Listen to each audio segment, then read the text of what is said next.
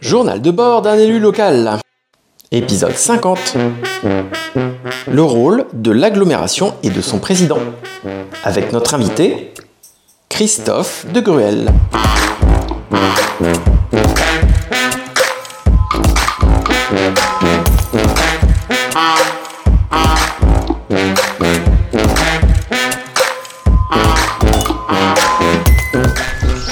Bonjour Nicolas.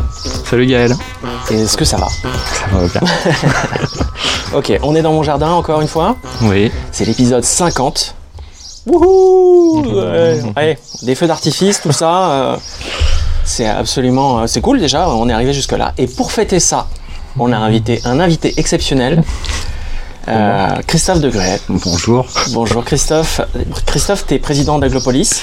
Voilà, je préside la communauté d'agglomération de Blois depuis maintenant euh, 14 ans, depuis 2008. D'accord. Et tu es aussi conseiller municipal de Blois. Voilà. Tu m'as dit aussi que euh, tu, euh, tu étais président du Pays des Châteaux Président du Pays des Châteaux et puis euh, le schéma de cohérence et d'organisation territoriale, c'est-à-dire un document très sérieux de planification et d'aménagement du territoire. D'accord. Alors aujourd'hui, on va parler euh, du rôle de l'agglomération Mhm. Et euh, de celui de son président, euh, c'est-à-dire toi. Euh, donc euh, Nico, euh, c'est toi qui as proposé ce, sujet-là, euh, d'en parler avec Christophe. Pourquoi est-ce que tu as choisi de parler de, de ce sujet? Euh, deux raisons principales. Je pense que l'agglomération, c'est quelque chose qui semble souvent très éloigné des citoyens, alors même que euh, c'est vraiment à cet endroit-là que se pose une grande partie de, la- de toutes les compétences stratégiques, vraiment, qui permettent de penser à long terme le territoire. Euh, et puis. euh, une curiosité aussi parce que Christophe a une personnalité euh, un peu secrète et je pense que c'est intéressant de comprendre qui sont les gens qui, humainement, je veux dire, qui, sont là pour nous représenter. Je pense que ça a une importance aussi de- de- d'être en capacité de pouvoir s'identifier, comprendre la pensée de la personne qui nous représente euh, pour rapprocher le politique du citoyen. Très bien. Donc je vais être soumis euh, Donc- à à un véritable interrogatoire, si je comprends Non, c'est bien. pas l'idée du, c'est pas l'idée du, c'est vraiment on est dans quelque chose de bienveillant euh, sur ce podcast. Euh, mais voilà, je voudrais, je voulais t'entendre un peu sur ta vision de ce qu'est euh, l'agglomération, et puis ta vision un peu de ce qu'est ton rôle de président. euh, voilà, comment toi tu, tu, tu le vis? Alors ta vision euh, Alors- de l'agglomération La- la- L'agglomération, c'est euh, le prolongement de l'action des communes. C'est-à-dire que l'agglomération, c'est pas un échelon supplémentaire. C'est les communes de l'agglomération, 43, qui s'organisent au sein de ce qu'on appelle le bloc communal pour mettre en place les grandes politiques stratégiques, le développement économique euh, et commercial, euh, l'aménagement euh, du territoire, le soutien à l'enseignement supérieur, le soutien à l'agriculture et à la viticulture, et puis en même temps la gestion des grands services publics qui ont besoin d'être pensés à, à l'échelle d'un bassin de vie et pas à l'échelle de limites communales, c'est-à-dire euh, l'eau et l'assainissement, euh, les transports urbains, euh, les ordures ménagères. Donc voilà, on est dans une complémentarité entre les communes et l'intercommunalité, mais on va dire que l'intercommunalité, c'est le prolongement, voilà, des actions communales. Et moi, je raisonne toujours à l'échelle du bloc communal, les communes et l'intercommunalité. Ça, ça me paraît fondamental. Et puis, si je devais, j'allais dire, euh, faire un petit clin d'œil euh, historique, euh, je crois que les intercommunalités sont les communes de 1789. Euh, en 1789, euh, quand les révolutionnaires les installent dans notre paysage politique et administratif, à l'automne 89, elles créent des communes, 44 000 euh, à l'époque. La phrase dit quelque chose comme dans chaque bourg, paroisse, ville sera érigée une commune. Et la commune, c'est quoi à l'époque? C'est le bassin de vie. C'est-à-dire, c'est là où on vit, c'est là où on travaille et on se déplace peu. Et à l'échelle des mobilités, on pourrait dire que le département est aussi un bassin de vie, puisque quand on crée les départements à la même époque, vous savez, c'est euh, il faut pouvoir se rendre au chef-lieu de département en une journée et en revenir à cheval. Et donc cette notion de bassin de vie, elle est fondamentale. Et bien aujourd'hui, les intercommunalités, c'est en reprenant le souffle des révolutionnaires de 1789, le bassin de vie du troisième millénaire. Donc ça demande une solidarité un peu entre finalement l'agglomération, c'est pas quelque chose qui vient se mettre au-dessus des communes, c'est plutôt la création d'une solidarité entre les communes pour euh, qu'elles s'organisent entre elles sur des compétences. Chacun va pas avoir ses camions bennes pour ramasser les ordures. Donc à un moment donné, il faut que les communes s'entendent et créent de la solidarité pour construire certaines politiques Voilà. entre elles. solidarité et complémentarité, parce que évidemment, euh, toute une série de politiques publiques n'ont aucun sens à être euh, organisées, imaginées euh, à l'échelle des limites administratives d'une commune. Donc voilà, c'est complémentarité, dialogue. Évidemment. Et puis, ce qui est important en politique, c'est toujours de s'interroger sur la légitimité, sur le mode de désignation. Tous les élus qui siègent à l'agglomération sont légitimes puisqu'ils ont tous gagné dans leur commune. Et donc c'est une grande différence par rapport euh, à l'animation politique euh, d'une commune, notamment euh, celle de Blois, où il y a une majorité une opposition. Alors, à l'agglo, il y a quelques élus de l'opposition blésoise, mais globalement, tous les élus des communes, qu'on soit euh, en sympathie politique ou pas avec la sensibilité de ces élus, essentiellement des maires, il faut travailler ensemble. C'est pour ça que j'ai défendu dès 2008 cette notion de majorité de projet. Moi, je propose à tout le monde de s'inscrire dans cette majorité de projet, avec évidemment du fond, avec des ambitions, mais tout le monde a vocation à travailler dans cette majorité de projet. C'est un peu la, diffic- la difficulté de l'exercice intercommunal, c'est-à-dire que dans notre intercommunalité, on arrive à faire des, des majorités de projets, mais il y a beaucoup d'intercommunalités où finalement ça peut se passer assez mal parce que euh, souvent euh, les, les votes sont pas forcément les mêmes sur la ville-centre et euh, dans les campagnes, et il peut, euh, voilà, il y a beaucoup d'intercos où quelque part euh, ça déconne, j'ai envie de dire, on n'arrive pas à avoir cette entente entre les maires, ce qui bloque toutes les politiques publiques. Et c'est quoi alors une majorité de projet? Est-ce que vous pouvez m'expliquer très une, concrètement? oui, une majorité de projet, c'est de dire très clairement, alors dans le cadre, j'allais dire, de notre tandem avec Marc Guécourt à la ville et euh, moi à l'agglomération, c'est dire voilà nos grandes orientations. Voilà ce qu'on propose au territoire. Une croissance équilibrée, une croissance sobre, euh, comme euh, on dit maintenant, euh, des équipements publics accessibles et où la notion de justice sociale est très importante, une ambition pour le territoire, une volonté de ne pas faire n'importe quoi dans cette espèce de course à l'attractivité territoriale. Et donc voilà, moi je propose une orientation. La majorité de projets, c'est la méthode. Et donc cette majorité de projets, avec ces grands thèmes que je viens d'évoquer, eh bien tous ceux qui peuvent s'y reconnaître ou tous ceux qui se disent ah ouais tiens j'aurais peut-être pas euh, imaginé les choses comme ça, je leur dis mais la porte est ouverte et on peut tous travailler ensemble. Et globalement, ça marche plutôt bien puisque bah, depuis 14 ans, euh, on est considéré, euh, alors à l'échelle départementale, mais même à l'échelle nationale, comme une communauté d'agglomération euh, où euh, ça fonctionne. Ça fonctionne bien et dans un bon état d'esprit euh, qui nécessite le respect. Il y a certains élus, par exemple, euh, on est toujours dans une phase d'élection euh, nationale, il y a certains élus, je ne sais même pas ce qu'ils votent aux élections présidentielles ou aux élections législatives, et je ne veux pas le savoir, parce que tout le monde connaît mes idées, hein, mais euh, on sait que quelquefois, on peut faire des projections sur telle posture, sur telle attitude, et au lieu d'avoir un regard uniquement sur la politique publique locale qu'on doit mettre en place, eh ben, on se crée des nœuds dans la tête. Donc moi, je défends mordicus cette notion de majorité de projet. Moi, ce que j'entends, c'est qu'en fait, ça peut être une intercommunalité, ça peut fonctionner comme quand c'est euh, quand on arrive à insuffler le dialogue. Que j'ai l'impression que le rôle du président, c'est beaucoup aussi. Finalement, il y a beaucoup de choses qui se décident entre les réunions, c'est-à-dire en, duel, en binôme, tu essayes de résoudre les points de tension pour, au moment du vote, faire en sorte que tout soit apaisé et que tu aies une, entente. Euh, mais euh, le- le- les limites que je vois parfois à l'intercommunalité, c'est que ça peut donner l'impression, vu de l'extérieur, que c'est des jeux d'arrangement entre amis, entre maires, et que le, le citoyen se sent exclu de tout ça, et qu'il a l'impression que ça le dépasse. Et quand on voit que tu vois, 70% des moins de 35 ans n'ont pas voté, euh, que l'interco, ça devient euh, de plus en plus le lieu où les grandes décisions se prennent. Des fois, le maire, il a l'impression que l'interco, finalement, c'est l'interco qui décide et que lui, ses pouvoirs sont de plus en plus restreints.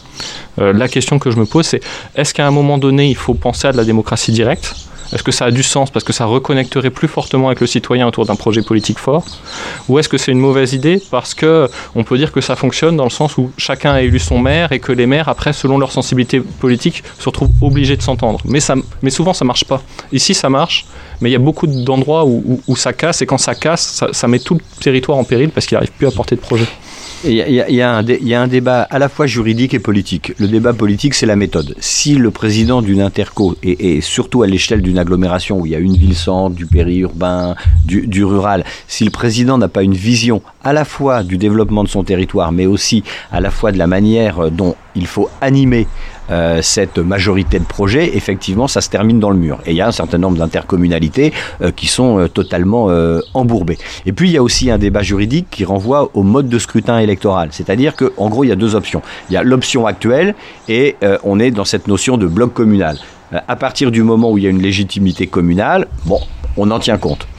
Il y a une autre option qui fait l'objet euh, de débats, euh, qui serait de dire mais euh, il faut élire directement à l'échelle de la circonscription de l'agglomération directement les élus. Mais là, ça veut dire que c'est la fin des communes, la fin totale, puisque finalement, on n'aura plus besoin d'avoir cette articulation avec les maires. Alors c'est un peu l'exemple de la métropole de Lyon, alors, avantages et inconvénients. Et puis, il y a une, il y a une formule intermédiaire que moi j'ai beaucoup défendue au niveau national, euh, qui serait de continuer à être dans la logique de bloc communal. Donc, chaque commune envoie ses délégués, mais en même temps, il y a une Qui sont souvent les maires, le délégué. Oui, le, les délégués, essentiellement les maires dans les petites communes. Euh, soit on est donc on maintient ce système, mais en même temps on élit directement le président à la fois pour donner une légitimité forte au projet politique, pour donner de la lisibilité, et en même temps on garde le lien euh, avec les communes. Alors c'est euh, une proposition, ça avait fait l'objet d'une proposition de loi il y a une quinzaine d'années d'un député euh, socialiste, en l'occurrence de l'Aisne à l'époque, Jean-Pierre Baligan. Donc voilà, dans les instances et les associations d'élus, on débat souvent de cette question de la légitimité électorale de l'intercommunalité au sein du bloc communal ou pas au sein du bloc communal. Alors c'est des débats pour les juristes, c'est des débats spécialisés. Au bout du compte, ce qui me paraît important, c'est le service public rendu à la population. Avec Marc, le choix qu'on a fait dès 2008, alors qu'on s'était présenté en tandem, c'est de dire voilà, on va pas rentrer dans ces détails. Ce qui compte pour la population, c'est que euh, les bus soient à l'heure, que les poubelles soient ramassées et que le soutien à l'enseignement supérieur il soit un élément fort de nos politiques. Voilà. Comme toujours en démocratie, bah, la vision idéale n'existe pas. D'accord. Euh, donc, euh, on n'a pas. Euh, Alors, moi, je, parlerai, bien de mes modèles. Bah, Alors, voilà. Sur, sur, sur, le fonctionnement d'une aglo, je pense que, en tout cas, moi, c'est comme ça que j'essaie de, de, de raisonner. Pour moi, j'ai deux modèles. J'ai le modèle parlementaire allemand, où effectivement, on passe des compromis parce que c'est la proportionnelle là-bas. Et nous aussi, d'une certaine manière, euh, le Conseil communautaire, il est à la proportionnelle. Alors à la proportionnelle, non pas des forces politiques, mais à la proportionnelle des communes. Donc voilà, on est obligé de travailler avec tout le monde. Euh, on fait des compromis et au final, la démocratie euh, au Bundestag est quand même beaucoup plus vivace que au Palais Bourbon. Donc moi, j'ai ce premier modèle. Et ce modèle, euh, je le tempère en quelque sorte avec un mouvement historique qui est peu connu euh, en France.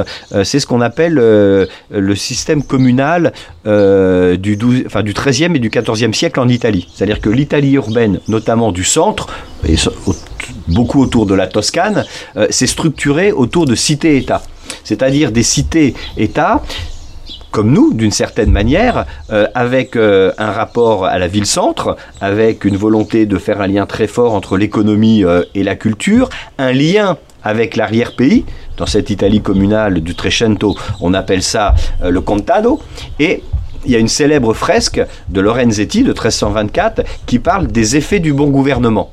Ben voilà, moi mes modèles, c'est à la fois le Bundestag euh, allemand euh, et l'Italie communale, telle qu'elle a pu être mise en avant dans cette fresque fantastique euh, du Palazzo Comunale de Sienne, avec les effets du bon gouvernement. Et je pense que c'est important qu'un élu, il revendique une vision théorique des choses, une vision historique. Bien sûr, au quotidien, on est là pour rendre service, au quotidien, on est là pour aider la population, mais si on n'a pas une vision, on est à côté de la plaque. De manière provocatrice, je dis souvent, moi je ne suis pas un gestionnaire, je suis un visionnaire. Voilà. Alors, la formule peut paraître un peu pompeuse, euh, mais elle traduit bien la manière dont je conçois mon mandat. Alors, on va terminer ici euh, sur euh, ce podcast. Euh, je ne l'ai pas présenté, mais on a également avec nous Guillaume Saveuse, qui est donc l'assistant du groupe Blois Naturellement, mais qui est aussi professeur de philo. et qui nous fait de temps en temps comme ça des petites conclusions. Il vient nous dire, et alors, il fait ça un peu en live. Alors, Guillaume, qu'est-ce que tu as à nous dire? Alors moi, en vous écoutant, euh, en écoutant euh, Christophe et Nicolas, je, pensais donc à cette belle image de la fresque du bon et du mauvais gouvernement.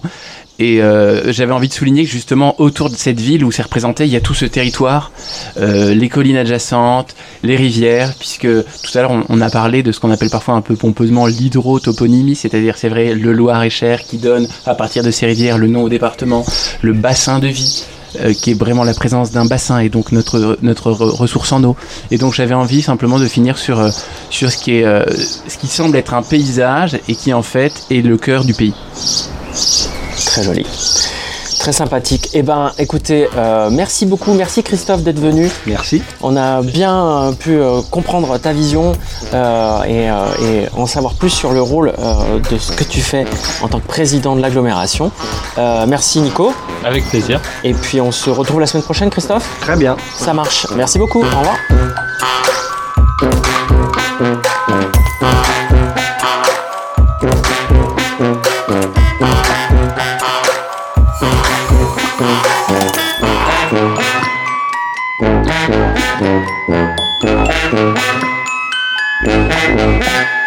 Alors tu as fait une petite erreur. C'est-à-dire que le, le vrai nom de la fresque, c'est pas le bon et le mauvais. Il y a une fresque, enfin il y a un mur où c'est les mauvais, mais le nom exact, c'est les effets du bon gouvernement et du bon gouvernement. mais il y a l'anti-modèle. Mais il y a l'antimodèle, qui est, et d'ailleurs c'est assez amusant parce que l'antimodèle, il n'a jamais été euh, restauré. Il est dans un état de décrépitude incroyable. exemplaire de voir ce qu'ils sont. Ah ouais, au contraire, ouais, ouais. Moi, c'est Nico et c'est mon premier mandat. Ton premier mandat de quoi Je suis vice-président d'une agglomération et coprésident d'un groupe écologiste à Blois. Eh ben moi je suis Gaël, on est potes et tu m'as proposé de raconter tout ça dans un podcast. Un journal de bord qui témoigne de ma vie politique au fur et à mesure que je la découvre. Alors, on, on en a déjà fait 50 des épisodes. On- vous pouvez les retrouver sur toutes les applis de podcast, genre Deezer, Spotify ou Apple Podcast. J'espère que vous serez nombreux à nous écouter. Ouais. Et puis, n'hésitez pas à venir m'en parler pour qu'on s'améliore encore. Ouais, et réécouter nos aventures. Ciao Ciao